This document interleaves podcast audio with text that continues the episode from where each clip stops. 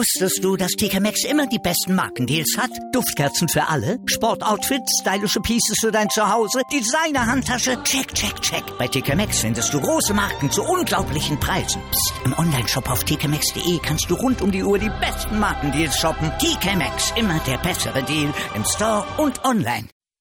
Einzigartige Augenblicke. Einmalige Momente.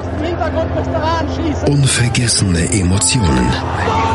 Andreas präsentiert das Spiel meines Lebens auf meinsportradio.de. Hallo und herzlich willkommen zu einer neuen Ausgabe von Das Spiel meines Lebens hier auf meinsportradio.de. Es gibt Spiele, die sind im allgemeinen Bewusstsein des täglich neuen Fußballgeschehens sehr schnell vergessen. Für manche bedeuten sie aber die Welt, für manche sind sie das Spiel ihres Lebens. Über solch ein Spiel berichtet heute mein Gast, der Tobi. Hier ist meinsportradio.de, das Spiel meines Lebens. Das Bundesliga-Special. Alle Spiele, alle Tipps, alle Tore. Jeden Freitag ab 12 Uhr, zwei Stunden live auf meinsportradio.de. Äh, ich möchte jetzt meinen heutigen Gast vorstellen, den Tobi. Hallo Tobi. Hallo Andreas, grüß dich. Tobi, die Hörer von meinsportradio.de kennen dich vom Talk mit Tobi, der Show rund um Hannover 96. Wie konnte das passieren, dass du Hannover 96 Fan wurdest? Ja, vermutlich äh, aufgrund meines Geburtsortes, der, denn, denn der liegt ebenso in Hannover und äh, ja, man hat hier nicht so viel Auswahl, um es mal vorsichtig zu formulieren. Und dann äh, kam diese Liebe doch irgendwann ganz automatisch. Ja, ähm, bist, bist du denn von der, von der Familie infiziert worden oder? Ja. ja. also ich sag mal, meine Familie ist jetzt nicht so Hardcore 96-Fan, natürlich durchaus Sport interessiert und auch Fußball und dann logischerweise auch 96, aber ich würde schon sagen, in meiner Familie der größte 96-Fan bin dann ich selber durchaus. Äh, früher aber auch mitgenommen worden von Vater, Opa, Onkel, die dann meine ersten Stadionerlebnisse quasi gebracht haben. Ja, war das erste Spiel ein Bundesligaspiel oder war das ähm, dann eher in düstereren Zeiten. Ich habe versucht, mich zu erinnern äh, in einer anderen Sendung hier bei meinsportradio.de mit Thomas zusammen äh, im, im, in Intim. Ich bin der Meinung, es war ein Zweitligaspiel. Ähm, ja. vermutlich gegen Wattenscheid, aber es muss halt auch schon so lockere 25 Jahre her sein und deshalb war ich mir nicht mehr so ganz hundertprozentig sicher. Nur gut, Zweitligaspiele gegen Wattenscheid vergisst man dann auch ein bisschen eher. Definitiv. Ähm, aber gab es so, so einen ersten Helden für dich? Ja, schon Jörg Sievers, würde ich sagen. Also das war der, der 92, da war ich 10, ähm, quasi das DFB-Pokalfinale mehr oder weniger alleine entschieden hat durch seine Elfmeterparaden und ähm, auch danach immer wieder wichtige Abende und, und Nachmittage für Hannover hatte. Auch wenn er immer so ein bisschen für Action gesorgt hat, gerade wenn die Bälle flach zu ihm zurückgespielt wurden, was damals Gott sei Dank noch nicht so weit verbreitet war wie heute. Ähm, da war Sievers auch immer für eine ganz gute Aktion ähm, ja in der Lage. Von daher, nö, ich würde sagen, doch, es ist schon Jörg Sievers gewesen, der Held meiner Jugend. Actionreiches Torwartspiel kenne ich von Richard Golz aus meiner HSV-Fanzeit. Ja, das kommt ähm, ungefähr hinzeitlich, ne? ja, das ist, das ist ungefähr eine, eine Torwartgeneration, eine Torwartschule. Äh, nun hat Hannover 96 äh, in seiner in seiner Zugehörigkeit zum deutschen Fußball ja auch wirklich düstere Zeiten erlebt, so Regionalliga-Zeiten zum Beispiel. Zwischen 84 und 1990, glaube ich, war es so, dass das äh, Hannover 96 dann auch zu äh, in der Regionalliga spielte. Festigt sowas eher die Beziehung zum eigenen Verein oder sagt man da, diese Zeiten möchte ich eigentlich relativ schnell wieder vergessen?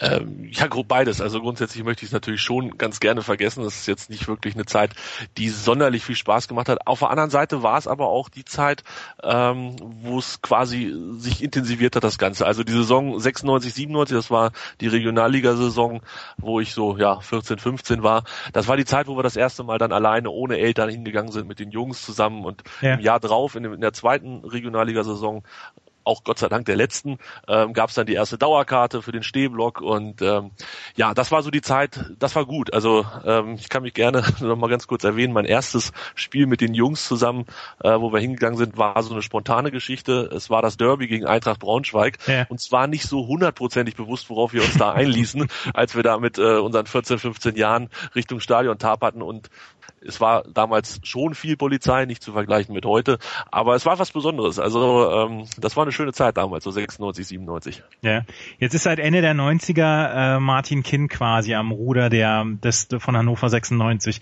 Ähm, ich kenne jetzt nur einige Hannover 96 Fans und ähm, es gibt dann doch ein sehr sehr gespaltenes Verhalten oder Verhältnis zu diesem Mann, beziehungsweise naja gespalten ist vielleicht schon positiv ausgedrückt. Wie ist denn deine Einstellung zu Martin Kind und seinen dann doch immer sehr offensiven Plänen, die 50 plus 1 Regel aufzuweichen oder abzuschaffen und dann dafür zu sorgen, dass dieser Verein so ein bisschen nach seinem Gutdünken ähm, dargestellt wird oder, oder umgebaut wird.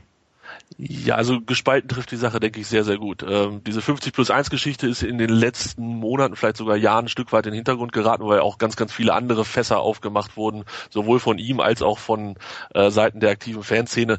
Ich gehöre nicht zu denjenigen, die im Stadion Kind muss wegrufen, was ja doch einige Leute tun. Ja. Ähm, ich weiß, dass Hannover 96, äh, ihm, oder in meinen Augen hat Hannover 96 ihm viel zu verdanken. Er hat äh, aus einem ja doch recht großen Chaosverein einen, einen etablierten Bundesligisten gemacht, der nun diese Saison 2013, 2014 14 vermutlich nicht absteigen wird und ähm, damit dann inzwischen viele Jahre in der Bundesliga rumturnt. Und das haben wir ein Stück weit auch ihm zu verdanken. Ähm, ich bin nicht mit allem einverstanden, was er macht, insbesondere wenn es dann wieder ähm, in Richtung seiner spektakulären Ideen geht, wie man ja Fans ein bisschen nerven kann, wie man ähm, ja, das ein oder andere vielleicht zu seinen Gunsten auslegen kann. Da macht er sicherlich Fehler, aber äh, ich bin da dann doch eher Freund des großen Ganzen und, und sage, er hält trotz allem den Laden so zusammen, dass wir viele, viele Jahre Bundesliga hatten und das ist etwas, worauf ich nicht verzichten möchte. Ja, er hat ja quasi als als besten Kumpel oder oder als ähm, als äh, ewigen Begleiter hat er Dieter Schatzschneider und ich habe immer ich habe mal ein Porträt über Dieter Schatzschneider gesehen und fand den so unfassbar sympathisch, dass ich immer denke, wenn, wenn der, wenn, wenn der Kind wirklich richtig scheiße wäre, ähm, dann wird der Schatzschneider da auch nicht bei sein, oder? Ach, Schatzschneider, ja, Mensch. ich weiß, also äh, ich wäre, glaube ich, ganz froh, wenn Schatzschneider nicht so viel Porträts machen würde und nicht so oft im Fernsehen auftreten würde. Ja. Ähm, er, er ist in der Tat, da hast du nicht ganz unrecht, wahrscheinlich der gute Freund oder äh, der jeweils der Berater von Martin Kind im Verein. Also ganz genau weiß ich aber ehrlich gesagt auch nicht, was Schatzschneider den ganzen Tag macht. Ähm, ja, ist, der gehört jetzt nicht so zu meinen Lieblingen im Verein. Ja, das hat's, das hat's glaube ich auch in jedem Verein, dass Leute ehemalige Größen, ehemalige Vereinsgrößen dann äh, so ein bisschen zu sehr im Vordergrund stehen, oder? Ja, ich denke auch. Ähm, also äh, Schatzschneider macht sich Gott sei Dank noch keine Sorgen um den Hannover. genau, genau auf die gleiche Person, auf Uwe Seeler wollte ich auch zu sprechen kommen. Uwe Seeler macht sich auch gerne und häufig Sorgen um den HSV. Im Moment äh, Ende 2013, 2014 eher berechtigt. Ähm, wir kommen gleich auf das Spiel deines Lebens zu sprechen. Das Spiel deines Lebens ist ein Vorrundenspiel aus dem Europapokal 2011 bzw. Europa League äh, 2011, 2012. Da ging es nämlich um das Spiel FC Kopenhagen gegen Hannover 96. Und gleich sprechen wir mal über ein wirklich nach wie vor ähm, sehr im Gedächtnis gebliebenes Spiel für alle Hannover 96-Fan. Hier ist mein Sportradio.de, das Spiel meines Lebens. Ja, hallo, hier ist Jörg Sievers von Hannover 96 und ihr hört meinsportradio.de. Hören, was andere denken auf meinsportradio.de. Äh, wir sprechen heute über des, den Europapokal aus dem Jahr 2011. Ähm, FC Kopenhagen gegen Hannover 96. Und äh, Tobi, du hast mir im Vorgespräch erzählt, du warst äh, beim Spiel anwesend und sind Kopenhagen und Hannover keine, keine 50.000 Kilometer voneinander entfernt. Also ist das eigentlich ein sehr, sehr schönes Auswärtsspiel, was man machen, mal machen kann. Ähm, das haben sich viele Hannoveraner gedacht, oder? Ja, es war, es war quasi unser drittes Auswärtsspiel im Europapokal. Man muss dazu sagen, es war das erste Mal Europapokal seit 1992. Damals ging das Auswärtsspiel nicht weiter als nach Kopenhagen, sondern viel, viel kürzer, nämlich nach Bremen, mhm. im damals Pokal der Pokalsieger. Die, Jüngeren, die Älteren werden sich erinnern. Und so war es, dass es quasi das erste ähm, Europapokalspiel für 96 war, was super leicht zu erreichen war. Also wir hatten in der Qualifikation Sevilla, das ja. war ziemlich weit weg ähm, in Südspanien. Ich selber konnte aus Termin terminlichen Gründen leider nicht hin und war ja dementsprechend umso heißer, ähm, jetzt Kopenhagen mitzunehmen. Dazwischen lag noch ein Spiel in Poltava. Ähm, ja. Auch das wird sicherlich dem einen oder anderen was sagen. Ähm, ich glaube, hinterste Ukraine war das. Ähm, da sind, Einfach ich, mal ins Auto setzen. Da sind, äh, glaube ich, 500 Leute aus Hannover dann doch hingefahren. Ja. Ich gehörte nicht dazu. Ähm, wir hatten uns relativ schnell auf dieses Kopenhagen-Spiel eingeschossen und ähm, uns war klar, dass Hannover nur fünf Prozent der Tickets kriegt. Das ist ja international nicht so wie in der Bundesliga. Aber wir waren eigentlich ganz guter Dinge, dass wir das mit den Tickets hinkriegen. Und dann brauchten wir uns in Anführungsstrichen nur noch um die Anreise zu kümmern. Ja, was bietet sich mehr an, als mit dem Auto dahin zu fahren? Zu fliegen. Und äh, so sind wir tatsächlich ein bisschen, ein bisschen dreist, aber ähm, ich fand die Idee ganz gut. Wir haben an dem Tag der Auslosung sofort gebucht und sind dann für, ich glaube, keine 100 Euro von Hannover nach Kopenhagen und zurückgeflogen. Ähm, eine, ja, wirklich sehr komfortable und entspannte Geschichte, muss ich sagen. Also, ja, da, da braucht man ja im Auto keine fünf Stunden für, oder? Dann ja, also das wussten wir natürlich, als wir gebucht haben, noch nicht. Ähm, ist, die Anreise verzögerte sich doch etwas, denn man muss ja, um nach Kopenhagen zu kommen, gibt es mehrere Wege. Der kürzeste ist allerdings äh, von Fehmarn rüber nach Dänemark und äh, diese Fähre da von Rödby nach Puttgarden, äh, heißt es so, von Puttgarden nach Rödby, genau. Mhm. Ähm, die hatte an dem Tag äh, ja eine kleine Vorkontrolle. Also um es mal deutlich zu sagen, jeder Bus wurde von der Polizei rausgewunken und ähm, komplett durchsucht nach ja ja, Pyrotechnik und vielleicht auch Leuten, die Stadionverbot haben oder ähnliches. Also es war wohl doch recht beschwerlich, haben wir uns erzählen lassen, von denen, die mit dem Auto beziehungsweise mit einem der vielen Busse angereist sind. Ähm, von daher war es letzten Endes eine sehr clevere Entscheidung, hier in Hannover in den Flieger zu steigen, zumal die Flugzeiten einfach super waren. Wir sind an dem äh, Spieltag, der Donnerstag, sind wir morgens früh um 5.30 Uhr oder so in Hannover losgeflogen und am Freitag dann äh, gegen Nachmittag zurück. Also man hatte so anderthalb Tage Kopenhagen. Das ist nicht schlecht. Aber du hast mir im Vorgespräch erzählt, dass das nicht nur ihr die Idee hattet, nach Kopenhagen zu fahren, ähm, dass ihr daraus ein halbes Heimspiel gemacht habt, oder? Ja, am Ende waren es so um die 10.000, wie man sagt. Ähm, es war, es war eigentlich war es ein Heimspiel. Also ähm, es war, es war der absolute Wahnsinn. Es war wie gesagt mein erstes Europapokal-Auswärtsspiel und ähm, es gab so eine schöne Vorgeschichte zu dem Thema, da sich in dem Mano im größten oder einem der größten 96 Foren ähm, irgendwann so der Gedanke breit machte: Okay, wir kriegen fünf Prozent der Tickets. Das sind von 40.000, die das Stadion in Kopenhagen fasst, sind das gerade mal 2.000. Mhm. Und jeder raffte so mit der Zeit, okay, es wird ein bisschen eng, dass wir da alle ein Ticket kriegen, die dahin möchten. Ja. Und ähm, dann hat Billedlungen, so heißt das dänische ähm, ja, Ticketmaster, also der, der Vorverkauf für Tickets in Dänemark, hat den in Anführungsstrichen Fehler gemacht und die Karten nicht nur innerhalb von Dänemark verkauft, sondern Europa oder sogar weltweit. Das heißt, man brauchte eine Kreditkarte mhm. und, und, dann konnte man sich Karten für dieses Spiel bestellen. Ja. Ja, was macht der schlaue 96-Fan? Er bucht natürlich erstmal alle Tickets in der Nähe des Gäste-Fanblocks, damit man einigermaßen nah zusammen bleibt. Das war damals der sagenumwobene Block C2 im Parken, also das ähm, Stadion von Kopenhagen. Ja. Und ähm, ja, nachdem dieser Block dann relativ schnell ausverkauft war, weitete sich das Ganze dann aus. Im, im Unterrang der Gegentribüne C3 wurde gebucht und ähm, nach und nach machte sich dann so ein bisschen ähm, Ratlosigkeit breit, denn man fand heraus, dass die Ultras von Kopenhagen sich C2 in ihren Namen haben schreiben lassen. Das heißt, es bestand erstmal so ein bisschen die Gefahr oder der Verdacht, dass man jetzt quasi den Block der Ultras von Kopenhagen mit den 96-Fans besetzt hat. Mm. Ja, also eine doch recht pikante Idee. Im Nachhinein stellte sich heraus, äh, die Ultras waren einige Zeit vorher schon äh, verzogen auf die Tribüne hinterm Tor, also die quasi gegenüber liegt von dem Gäste-Fanblock, hießen aber weiterhin C2. Änderte aber nichts daran, dass ähm, irgendwann das auch in Kopenhagen angekommen ist, dass jetzt von den Tickets im Unterrang auf der Gegentribüne ziemlich viele ähm, nach Deutschland gegangen sind. Und ja, es gab viel Aufregung. Also das, das muss ich vorstellen, das zog sich über mehrere Wochen und ähm, dann gab es Gerüchte und dann gab es Mails und dann ähm, kam es irgendwann soweit Storno. Ja. Es gab tatsächlich für alle Leute, die ähm, auf der B-Tribüne, also wo die Ultras tatsächlich stehen, und auf der ähm, Gegentribüne, die im Unterrang war, Karten gebucht hatten, gab es eine Stornomeldung.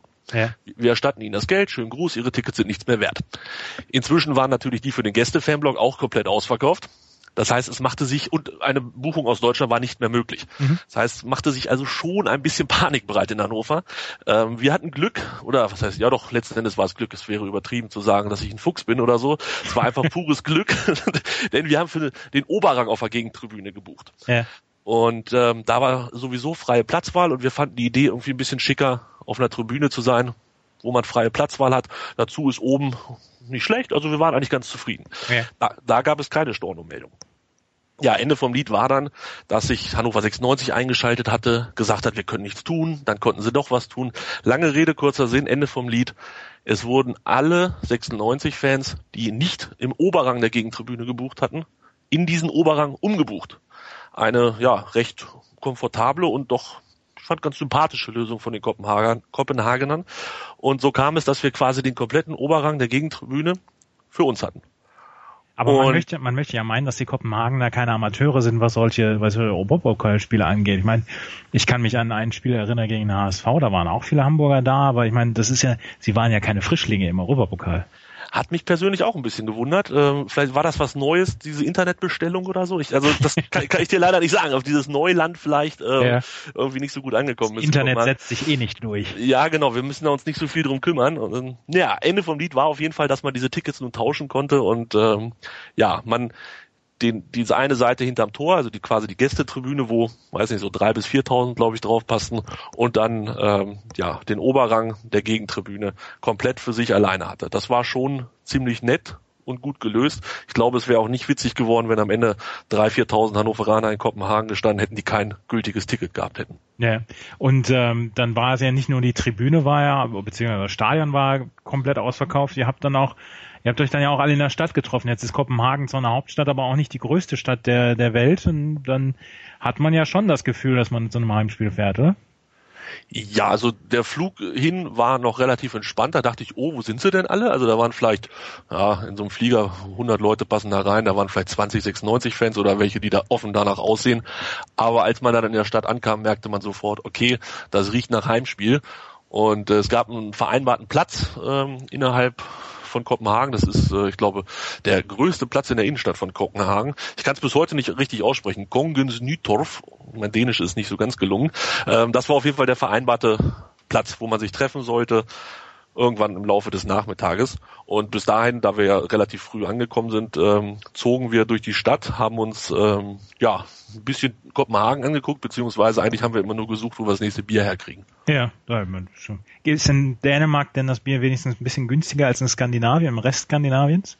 Ja, also wer schon mal nördlich von Schleswig-Holstein war, weiß ja, dass es insgesamt da oben nicht so ganz günstig ist.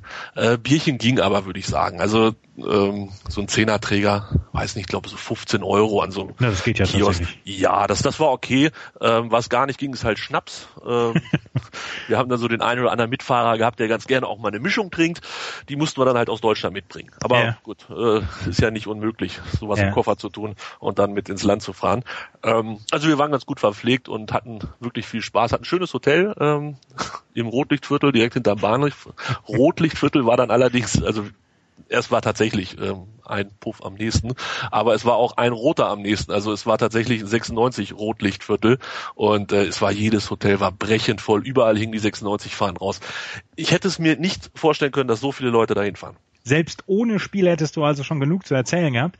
Aber über das Spiel dann, äh, kümmern wir uns gleich mal, weil das war ja nicht minder spektakulär. Hier ist meinsportradio.de, das Spiel meines Lebens.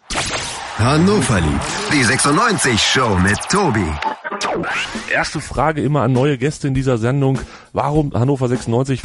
60 Minuten schwarz-weiß-grün auf den Punkt gebracht. Gibt es jetzt die große Aufholjagd? Taktische Analysen. Die besten vier Minuten von Hannover 96. Und klare Statements zu den Roten. Dann wird er halt rausgeschmissen, Abfindung gezahlt, der nächste Trainer holt. Hannover liebt. Jeden Donnerstag neu als Podcast oder um 11 Uhr auf meinsportradio.de. Es war der dritte elfte 2011, an dem Tobi den Flug nach Kopenhagen genommen hat, um das Europapokal-Auswärtsspiel äh, FC Kopenhagen gegen Hannover 96 zu gucken. Tobi, wir haben eben schon die ganze Zeit darüber gesprochen, die Vorbereitungen, wie ihr dann äh, in die Stadt gekommen seid. Ähm, es gab ja noch ein wichtiges Spiel zu spielen, abseits von einem wirklich schönen Hinflug und einem vielleicht auch schönen Tag. Ähm, es gab ein, ein wichtiges Spiel zu spielen. Es war zu dem Zeitpunkt, war die Gruppe, in der Hannover 96 stand, mit FC Kopenhagen, mit Standard Lüttich und Worskla Polter war, war noch sehr, sehr eng beieinander. Ähm, Kopenhagen hatte vier Punkte, Lüttich hatte zu dem Zeitpunkt fünf Punkte, ähm, Hannover vier Punkte und ähm, Polter war nur einen Punkt. Also war es noch nicht ganz gesichert, dass man überhaupt in die in die KO-Phase kommt. Ähm, in der Gruppenphase hat man sich sogar noch gegen Sevilla ähm, durchgesetzt, das hattest du vorhin schon erwähnt. Ähm, es waren also beste Vorzeichen, beziehungsweise es waren Vorzeichen da, dieses Spiel sollte man besser gewinnen. Ja, kann man so sagen. Also wir hatten das erste Spiel gegen Lüttich äh, zu Hause unentschieden gespielt. Das war okay, das war jetzt nichts Berauschendes. In Polter war knapp 2 zu 1 gewonnen. Da haben wir wirklich mit Hängen und Würgen das Ding nach Hause geschaukelt, nach 2-0 Führung das 2-1 gekriegt, um Gottes Willen. Ich erinnere mich, war ganz, ganz grausam. Ähm, und dann gab es das Hinspiel gegen Kopenhagen, das haben wir 2-2 äh, gespielt, haben wir in der 89. Minute den Ausgleich gekriegt. Das war sehr, sehr ärgerlich. Ja. Aber man hatte das Gefühl, okay, Kopenhagen, das ist eine Mannschaft, die hat zwar auch schon Champions League regelmäßig gespielt. Ich erinnere mich da an, an Spiele, die hatten Barcelona in der Gruppe, ich glaube das Jahr davor. Mhm. Ähm, da, da hat man gemerkt, mit denen kannst du mithalten. 2-2, zweimal geführt, das war eine feine Sache. Und dann sind wir tatsächlich ähm, danach den Spieltag nach Kopenhagen gefahren und ich war ausnahmsweise mal zuversichtlich, muss ich sagen.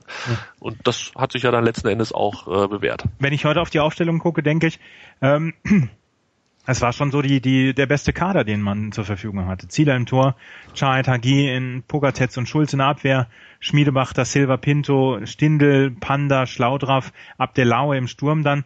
Ähm, das war eine okaye Truppe, oder? Das war definitiv eine okaye Truppe, ja, das kann man sagen. Ähm, ich glaube, also ich persönlich war damals immer, bin ich immer noch ein großer Freund von Konstantin Rausch. Ähm, hätte den vielleicht spielen lassen anstatt Panda, aber das ist eine andere Geschichte. Äh, ja, anstatt äh, Jahed war es damals. Aber ist egal. Es war eine gute Truppe und ähm, ja, da sind einige dabei, äh, auf die man vertrauen konnte an so einem Tag, ja. Ja. Ähm, vorher hatte es Niederlagen gegen Mainz gegeben und in Gladbach mit 1 zu 2 bzw. 0 zu 1 nach Verlängerung. Das heißt, ähm, die ganz große Sicherheit war vielleicht nicht da. Was erinnerst du denn äh, vom Spiel noch? Ähm, in der ersten Halbzeit hat sich Hannover 96 schwer getan. Es stand 0-0. Ähm, so richtig viele Chancen gab es nicht, außer dass der Stindel freistehend über das Tor geköpft hat. Ja, Stindel war eigentlich der Mann des Tages. Also alles drehte sich an dem Tag um Stindel. Er hatte, glaube ich, in der ersten Halbzeit so eine, anderthalb Chancen. Das war in der Tat nicht so wirklich was ganz Großes. Das Spiel war auch recht zäh. Ich muss zugeben, das habe ich dann erst im Nachhinein mir alles nochmal so ganz genau angeguckt. Äh, an dem Tag waren wir einfach nur ja voll mit Euphorie und äh, guter Laune. Halbzeit 0-0, naja, äh, so ein bisschen setzte der Kater ein, also sowohl der, was wir erwartet hatten sportlich, als auch der tatsächliche Kater, denn es gibt ja kein Alkohol im Stadion, im Europapokal. Ähm, danach kam die zweite Halbzeit und dann wurde es wirklich besser. Stindel lief warm, also das kann man ganz klar so sagen, der wurde immer heißer und ähm, ja, dann als Hannover gerade wirklich richtig Druck hatte, ich glaube zwei, drei gute Chancen in Folge, dann kam Ndoye von Kopenhagen und machte das 1 zu 0. Da war wirklich äh, lange Gesichterzeit angesagt. Ja, in der zweiten Halbzeit hatte ähm, Mirko Slomka, damals noch Trainer bei Hannover 96, äh, Konstantin Rausch eingewechselt, den du ja, auf den du ja so ein bisschen stehst, ähm, für den angeschlagenen Christian Panda. Ähm, die zweite Halbzeit laut den Berichterstattern und beziehungsweise das, was man noch so äh, in den sozialen Medien oder auf den Videoseiten dieser Welt ähm, sieht, war besser von, von den ähm, 96ern. Und dann fiel das Tor dann zur Unzeit, wie der, wie der ähm, gemeine Kommentator sagt. Ähm, Deuer hatte das 1 zu 0 gemacht, äh, ziemlich, ich äh, glaube, 60. oder so, ne? Das war. Ja, 67. Minute war das. Wir waren gerade so 10 Minuten voll im Druck und dann, bumm, Gegentor. Ja, aber dann sind die Hannoveraner aufgewacht ja, ich fand, wie gesagt, wach waren wir eigentlich schon, wir haben es halt nur nicht umsetzen können. Ähm, und dann aber war es tatsächlich so, dass ich glaube, zwei, drei Minuten später muss es gewesen sein, ähm, hatte sich Chahed, Chahed, der inzwischen vereinslos ist und ich glaube, ähm, jetzt im April 2014 eine Woche bei Erzgebirge Aue vorspielt, das nur mal am Rande, ja. hat sich damals durchgesetzt auf der rechten Seite, hat die Flanke reingebracht und ähm, ja, der war irgendwie so quer durch die Mitte, durch den Strafraum durch und da stand dann Jan Schlaudraff, der mal wieder eine Durststrecke von so und so vielen Minuten hatte, kein Tor geschossen für Hannover 96 und drückt das Ding über die Linie 1-1. Habe ich, hab ich das Gefühl, dass, dass, dass ihr Hannover-Fans ein wenig sehr streng seid mit Jan Schlaudraff? Nein, wir sind nicht streng, wir sind angemessen kritisch, oder wie sagt man so schön? Nein, es ist, ach, Jan Schlaudraff, ist doch wie mit Van der Vaart, von dem erwartet man immer ganz viel, aber es kommt dann doch eher nur so ein bisschen. Ja, ja. Ich weiß nur, ich weiß nur, dass ich, dass ich mal bei einem Spiel von Alemannia Aachen gegen Werder Bremen, als er dieses unglaubliche Traumtor ähm, geschossen hat gegen Tim Wiese, vielleicht einfach mal googeln, dass ich ein paar Sekunden vorher noch gesagt habe, ähm, Jan Schlaudraff halte ich für überschätzt. Und dann habe ich, hab ich meine Worte mit einem, einem Schluck aus dem Bierglas wieder runtergespült. Ja, er braucht ab und zu, dass er kritisiert wird, auch wenn es von einem Fan ist, der vielleicht äh, gar nicht so nah dran ist, dass man ihn hört. Aber ähm, äh, Martin Kind hat ja auch mal zu ihm gesagt, er macht kein Spiel mehr für 96 und danach erfolgte eine Leistungsexplosion, da träumt man heute noch von. Ja. Auf jeden Fall, äh, äh Jens Schlaudraff hatte das 1 zu 1 geschossen und dann ähm, kam die Minute des Lars Stindl, der ähm, ein unglaublich tolles Tor geschossen hat. Der in einem unglaublich tollen Spiel, was er gemacht hat, ein unfassbar schönes Tor gemacht hat. Stindl war noch nie und ist es auch bis heute jedenfalls nicht so wirklich geworden, auch wenn er in den letzten Wochen ganz gut war. War noch nie der ganz große Torschütze, ähm, hat da aber einen Ball gekriegt in Lauf, so, so aus 16, 20 Meter und legt den Ball mit rechts an dem Gegenspieler vorbei und nimmt ihn Volley mit links. Also ähm, ich glaube, wenn das, wenn man ihm sagen würde, mach das mal so, bricht er sich alle alle beide Beine. ähm, da hat er es aber einfach gemacht, ohne zu denken, zieht mit links ab, das Ding knallt ins Tor rein und ähm, Hannover liegt 2-1 in Führung. Unfassbar. Also äh, es war so, dass ich es tatsächlich im Stadion gesehen habe, dass ich es auch noch vor Augen habe, die Szene.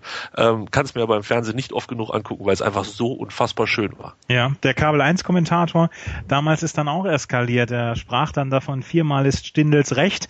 Und äh, da, weil, weil Stindl vorher schon drei große Chancen vergeben hatte.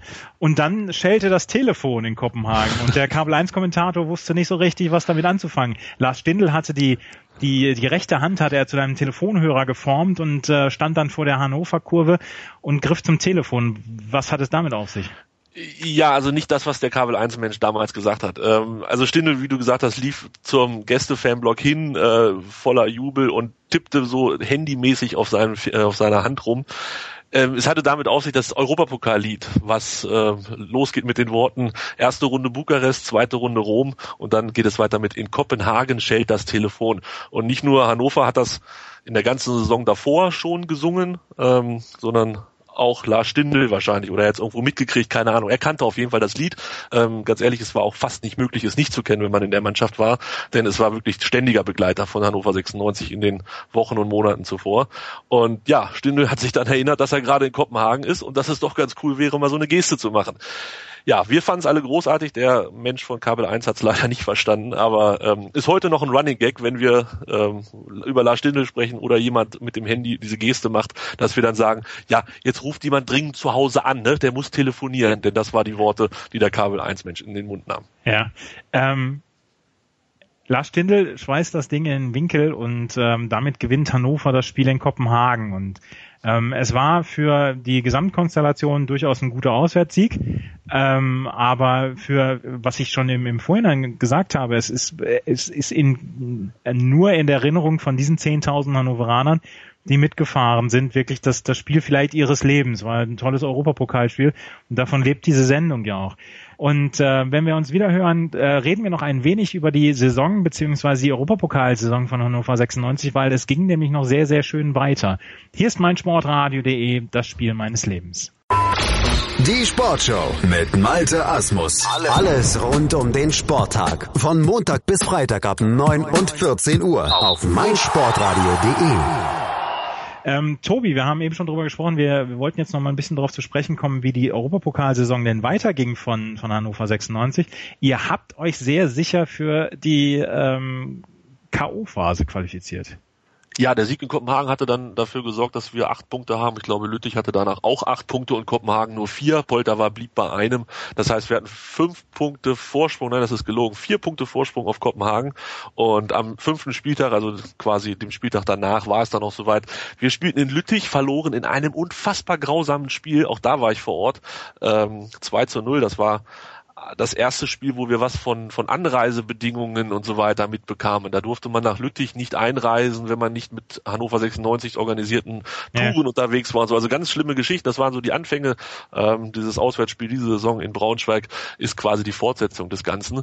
Ähm, wir flogen nach Lüttich, wir verloren 2-0 in Lüttich, aber trotzdem tanzten die beiden Fanblöcke übereinander ähm, von Hannover 96, denn Kopenhagen spielte parallel in Polter, war nur 1 zu 1 und damit waren wir dann bei noch einem verbliebenen Spiel sicher im 16. Finale. Großartige ja. Sache. Ja, 16. Finale wurde dann FC Brügge zugelost. Ich äh, bin ja durchaus ein Fan, also ein passiver Fan der Champions League. Denke aber immer, so das hat ja auch ein paar Jahre HSV in der Europa League gegeben.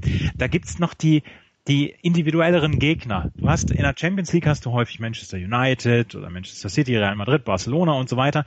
Im, im 16. Finale von, von, äh, von Europa League kriegst du dann mal Athletik Bilbao oder Metalist Krakow oder RSC Anderlicht, beziehungsweise in eurem Fall FC Brügge. Und ihr habt euch dann, äh, wenn man den Ergebnissen so trauen mag, relativ sicher dann auch fürs Achtelfinale qualifiziert. 2 zu 1 und 1 zu 0.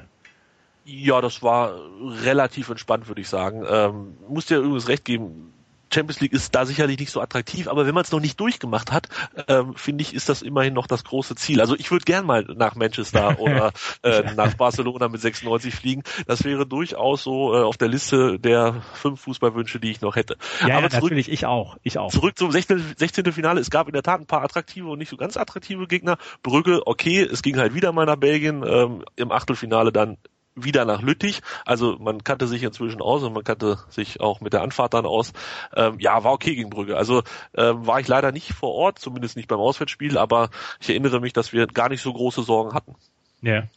Und dann im äh, Achtelfinale habt ihr aber Lüttich dann mal die Grenzen aufgezeigt, ne? 2 zu 2 und 4 zu 0. Und ähm, das ist dann schon mal eine sehr beeindruckende Leistung ja, war in meinen Augen das Fußballfest überhaupt. Also äh, dieses 4-0, das war wow. Das, das werde ich auch so schnell nicht vergessen, war auch in der näheren Auswahl für das Spiel meines Lebens. Aber ähm, ich, das war beeindruckend, ja. Da das war ein Heimspiel. Das war das Heimspiel, hat Hannover mich echt beeindruckt, wirklich. War, hätte ich denen nicht so zugetraut, dass sie ähm, gerade einen Gegner hat, den man ja schon dreimal gespielt hatte und wo man, ich glaube, ja einmal 0-0, einmal 2-0 verloren und einmal 2-2. Also jetzt nicht so die allerbeste ähm, Erfahrung mit hatte, dann einfach mal 4 zu 0 zu gewinnen. Starke Geschichte, wirklich. Ja. Und im Viertelfinale war dann allerdings Schluss gegen damals schon ein starkes Atletico Madrid, die ja ähm, in diesem Fall, wo wir jetzt gerade aufnehmen, Jahr 2014, ähm, die ja schon auch die Champions League rocken und die im Moment wirklich sehr, sehr gut dabei sind, vielleicht sogar Meister werden in Spanien. Ähm, das war, schien damals eine Nummer zu groß? Ja, das war definitiv eine Nummer zu groß. Es war auch ein, ein würdiges Ende. Also ähm, ich wäre ungern irgendwie gegen Brügge oder gegen Lüttich ausgeschieden. Also das wäre so gewesen, ach verdammt, da wäre mehr drin gewesen. Aber ähm, Atletico Madrid, es war, es muss irgendwie so Richtung schon April gewesen sein. Es war unfassbar großartig. Wir waren in Madrid, ähm, hatten von an oder mit André, ähm, der ja auch bei meinem Sportradio öfter zu hören ist, bei Football, Football Calcio, äh, hatten wir Kontakte geknüpft zu Atletico Madrid, hatten unfassbar schöne Karten auf der Haupttribüne und ähm, ja, es, das war, also das war wirklich die Krönung einer, einer wahnsinnig tollen Saison. Wir haben beide Spiele 2-1 verloren. Aber wie gesagt, ich fand, es war, es war okay. Also man, man fühlte sich danach nicht so, verdammte Axt, jetzt sind wir ausgeschieden und die Welt geht unter. Es war letzten Endes berechtigt und man hatte durchaus kleine Chance. Also wir hatten das Hinspiel 2-1 verloren, da gab es, glaube ich, das Gegentor, das 2-1, äh, wenn mich nicht alles täuscht, kurz vor Ende. Also man wäre fast mit einem 1-1 aus äh, Madrid wiedergekommen. Da wäre, glaube ich, nochmal richtig was drin gewesen. Und so hat man dann im Rückspiel, ist man quasi diesen 2-1-Rückstand immer hinterhergelaufen. Und ähm, ja, es war, es war verdient, dass wir ausgeschieden sind, aber äh, man, man konnte hinterher sagen, wow, was für eine Saison, wir sind verdammt stolz auf diese Truppe. Ja. Ähm, und die, die Saison nahm ja dann auch noch ein wirklich sehr erfreuliches Ende, weil Hannover qualifizierte sich wieder für die Europa League. Und das kann man nicht von jedem Verein behaupten, der so in der Europa League lange im Geschäft war und sich dann nochmal für die Europa League qualifiziert, weil ähm, das hat schon einigen Vereinen das Genick gebrochen. Aber da kann man echt nicht meckern gegen die Saison. Nein, das konnten wir wirklich nicht. Also äh, wir sind, glaube ich, Siebter geworden. Das war dann wieder so, dass äh, wir, dass der Siebte sich dann dadurch, dass im DFB-Pokal zwei Champions League-Teilnehmer standen, der Siebte sich auch qualifiziert hatte für ähm, die Europa League. Das war, da habe ich nicht vor mit gerechnet. Also klar, man freut sich riesig auf so ein Jahr Europapokal, ähm, hat aber immer im Hinterkopf die mahnenden Beispiele von Vereinen, die dann in der Qualifikation scheitern und und du musst ja dann auch ganz, ganz früh beginnen mit der Saison. Das heißt, du hast dann irgendwann hast du keine Puste mehr und solche Geschichten. Und all das blieb bei 96 aus.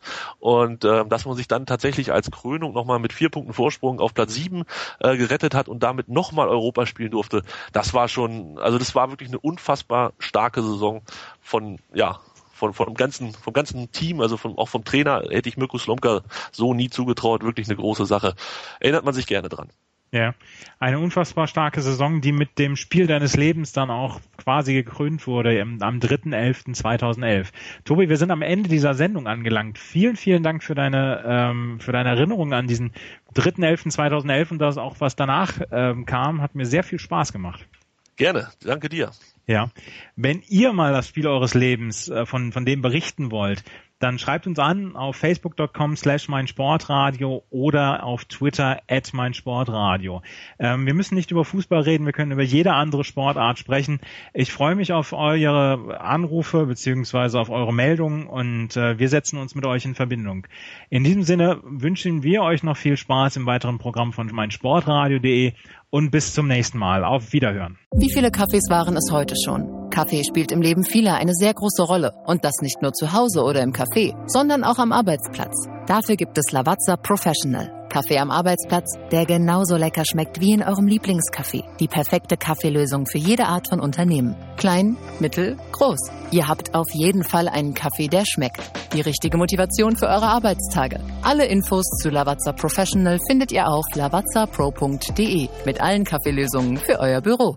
Wusstest du, dass TK Maxx immer die besten Markendeals hat? Duftkerzen für alle, Sportoutfits, stylische Pieces für dein Zuhause, Designer-Handtasche, check, check, check. Bei TK Maxx findest du große Marken zu unglaublichen Preisen. Psst. im Onlineshop auf tkmaxx.de kannst du rund um die Uhr die besten Markendeals shoppen. TK Maxx, immer der bessere Deal im Store und online.